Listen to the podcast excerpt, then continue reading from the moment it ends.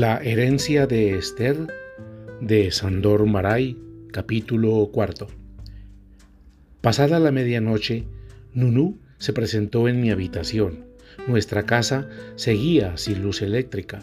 Mi madre no había querido saber nada de tal invento y, más tarde, después de su muerte, pospusimos eternamente la contratación por razones de ahorro, así que las visitas de medianoche de Nunú eran por lo general bastante teatrales. Se detuvo en la puerta, llevando en la mano una vela de llama oscilante con los blancos cabellos despeinados, vestida con una bata a la manera de una aparición.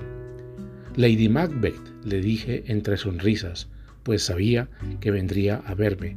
Acércate y siéntate a mi lado. Nunú es el pariente que se ha encargado de desempeñar el papel de todos los demás parientes en mi casa. Llegó 30 años atrás a raíz de una migración familiar típica de todas las sagas. Provenía de una primigenia familia y de un complicado tejido tribal de tías y primas. Llegó para una visita, para pasar en casa algunas semanas y se quedó porque se la necesitaba. Se quedó para siempre puesto que poco a poco murieron todos los que la precedían en el escalafón familiar. Con los años y las décadas, Nunú fue avanzando en dicho escalafón, como en una oficina, hasta que un día ocupó el lugar de mi abuela. Se cambió a su habitación en el primer piso y empezó a desempeñar las funciones de la difunta. Más tarde murió mi madre y luego Vilma. Un día, Nunú se dio cuenta de que ya no estaba suplantando a nadie y constató que ella, la advenediza, que ella, la sobrante, se había convertido en la verdadera familia. Los éxitos conseguidos en aquella complicada carrera no se le subieron a la cabeza. Nunu nunca quiso ser una segunda madre para mí, ni intentó desempeñar el papel de padre de familia.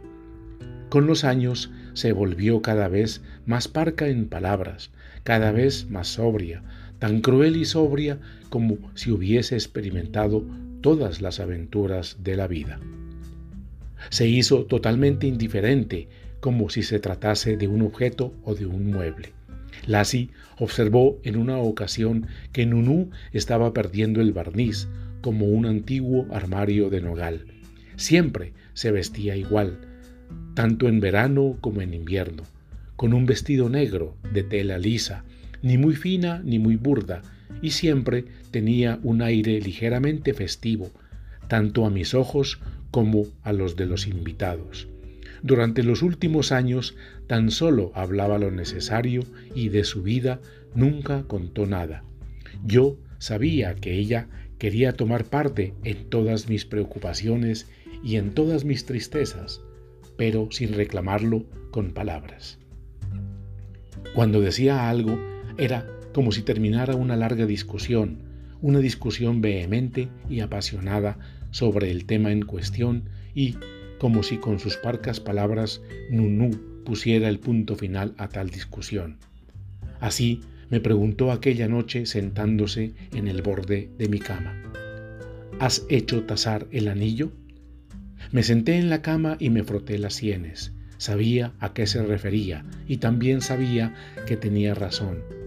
Nunca habíamos hablado del asunto, creo que tampoco le había enseñado el anillo, y sin embargo sabía que ella tenía otra vez razón, que el anillo era falso, como yo también lo sospechaba.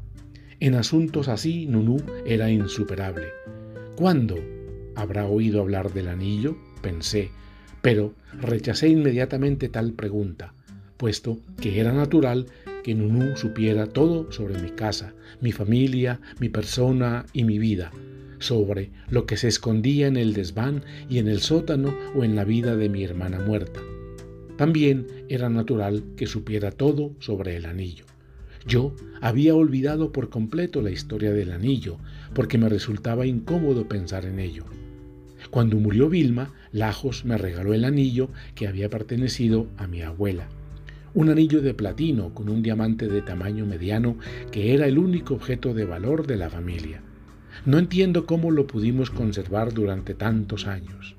Incluso mi padre lo respetaba de una manera supersticiosa, llena de tacto. Mi padre, que por otra parte nunca tuvo ningún reparo en deshacerse de sus pertenencias, de sus objetos de valor, ni de sus tierras. Guardamos el anillo durante cuatro generaciones, como si fuera un diamante legendario de incalculable valor, una de esas piedras preciosas catalogadas un Koh-i-Nur, que solo se luce en las ocasiones festivas de las grandes dinastías, en la mano o en la frente de alguno de sus miembros y que a nadie se le ocurriría poner en venta. Yo no conocía el auténtico valor de aquella piedra, de todas formas, debe de haber sido bastante valiosa, aunque seguramente no tanto como rezaba la leyenda familiar. De mi abuela pasó a mi madre y después de su muerte Vilma heredó el anillo. Cuando ella murió, Lajos, en uno de sus momentos sentimentales y patéticos, me obligó a aceptarlo.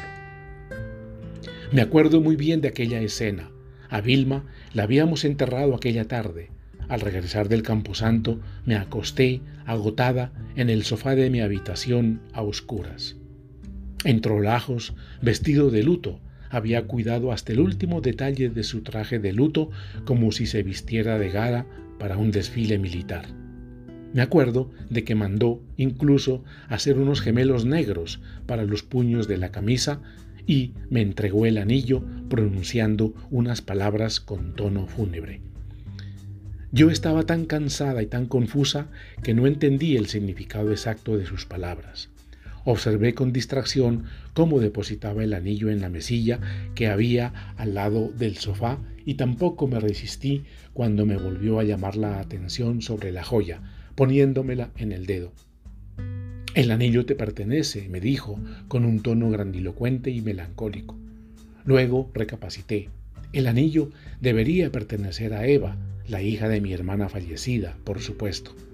Pero Lajos se opuso de manera tajante a tal interpretación.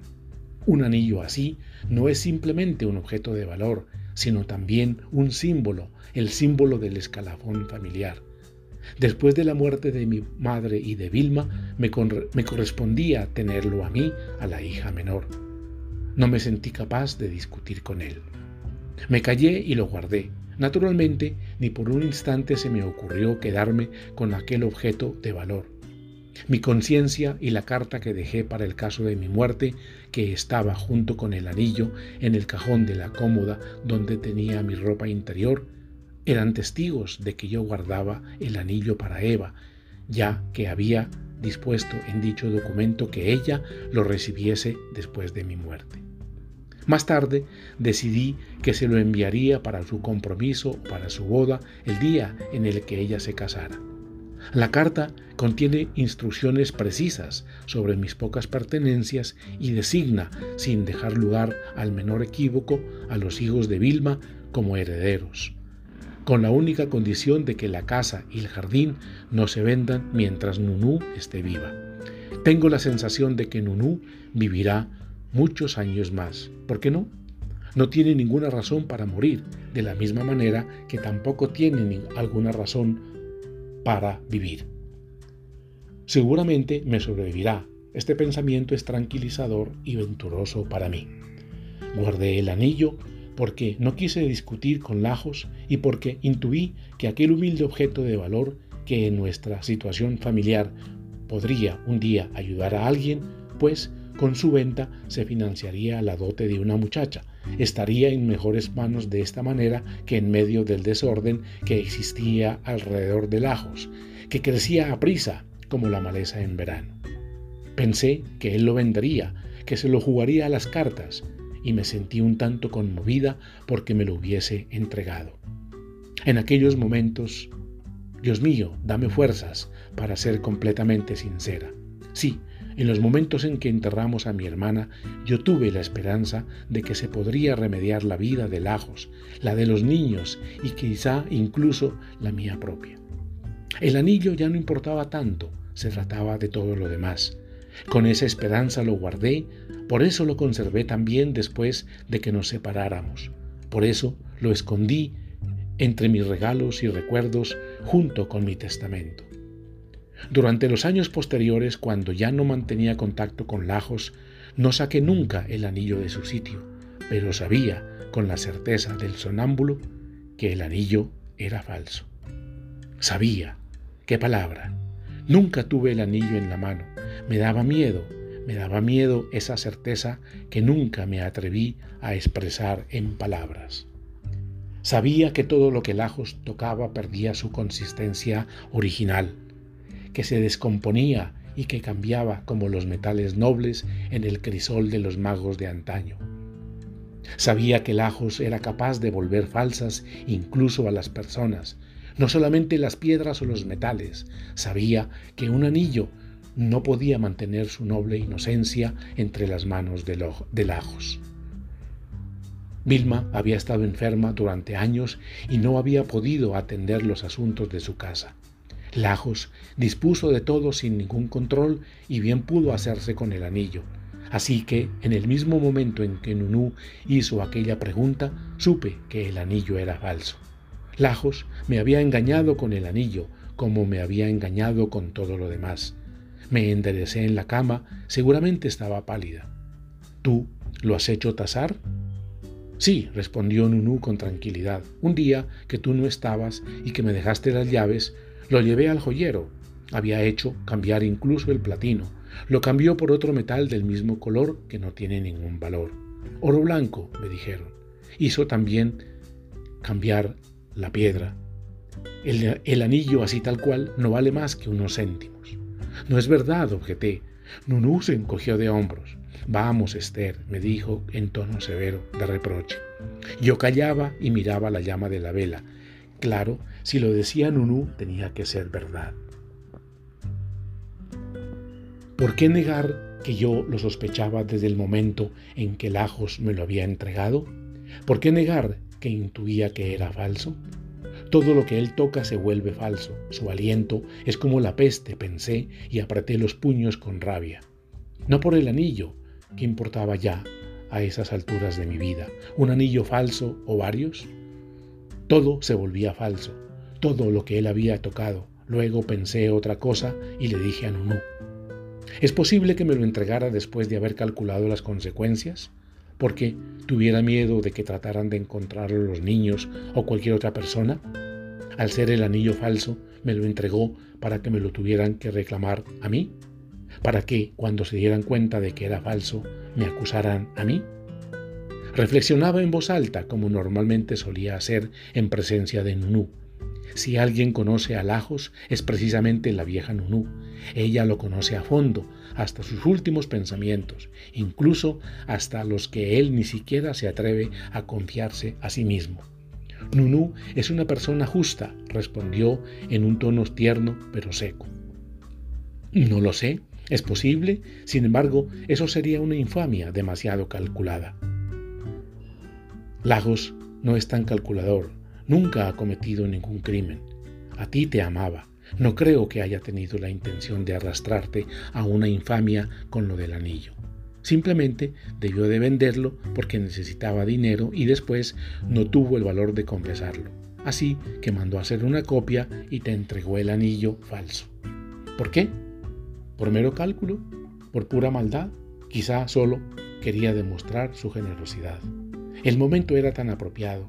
Regresáis del entierro de Vilma y él, Lajos, como primer gesto, te entrega el único valor de valor de la familia.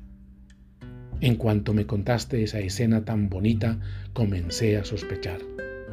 Por eso hice después que lo tasaran. Es falso, falso, repitió con un tono apagado, mecánico. ¿Por qué no me lo dijiste antes? le pregunté. Nunú se apartó de la frente unos, unos mechones de cabello blanco. No siempre conviene decir las cosas así, sin más, respondió casi con dulzura. Ya había sufrido suficientes maldades por parte de Lajos. Me levanté de la cama, me dirigí a la cómoda y busqué el anillo en el cajón secreto. Nunú me ayudaba con la luz oscilante de la vela. Luego acerqué el anillo a la luz de la llama y lo examiné. No entiendo nada de piedras. Trata de rayar el espejo con la piedra, me, sugirió Nunú. La piedra no dejó rastro en el espejo. Me puse el anillo en el dedo y lo estuve mirando así. La piedra no tenía ningún brillo, era una copia perfecta, hecha seguramente por un maestro. Estuvimos otro rato sentadas en el borde de la cama mirando el anillo. Luego, Nunú me dio un beso, suspiró y se fue sin decir palabra. Yo me quedé otro rato largo sentada, observando la falsa piedra. Pensé que Lajos, sin haber llegado todavía, ya me había arrebatado algo. Parece que no puede ser de otra manera. Es ley de vida, su ley de vida. Qué ley más terrible, pensé, y me puse a tiritar. Así me dormí, tiritando de frío, con el falso anillo en el dedo, aturdida como alguien que después de pasar muchos años encerrado en una habitación, sale de repente al exterior y se marea con el aire fuerte y cruel, con el viento de la realidad.